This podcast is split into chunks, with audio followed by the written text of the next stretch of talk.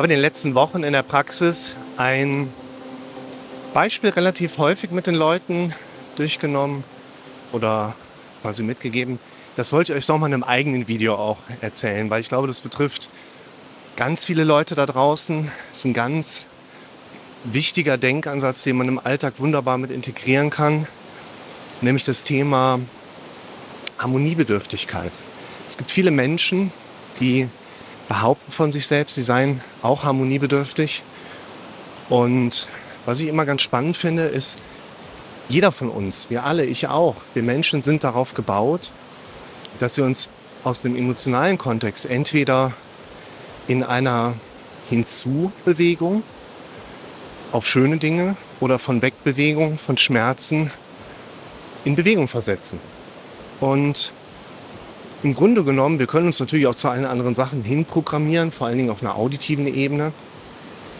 Spielt aber gerade dieses emotionale Reagieren, vor allen Dingen so im ersten Reaktionsmoment, einfach eine ganz wichtige Rolle. Und was wir gerade noch mal herleiten können, ist, ich drehe mal gerade, dann könnt ihr das Wasser mal sehen. Regnet gerade viel hier. Ist,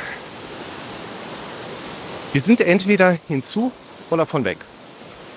Harmoniebedürftige Menschen behaupten oft von sich, sie wünschen sich Harmonie. Das tut übrigens eigentlich jeder von uns. Keiner hat da Bock auf ein dramatisches Leben. Wir alle haben doch Bock auf ein ruhiges, entspanntes Leben mit guten Menschen. Mit einer der Gründe, warum ich zum Beispiel denke, ja, Blut ist dicker als Wasser. Aber was hat das mit Familienkonstruktion zu tun? Was hat das mit meiner Herkunftsfamilie zu tun? Und harmoniebedürftige Menschen erleben eigentlich sehr viel häufiger Befürchtungsgedanken, Disharmonie in Bezug auf soziale Situationen im Kopf, als Sorge, als Befürchtung, als Angst und versuchen, dass das nicht eintritt. Sie versuchen, den möglichen disharmonischen Zustand zu verhindern. Die Vermeidung von Disharmonie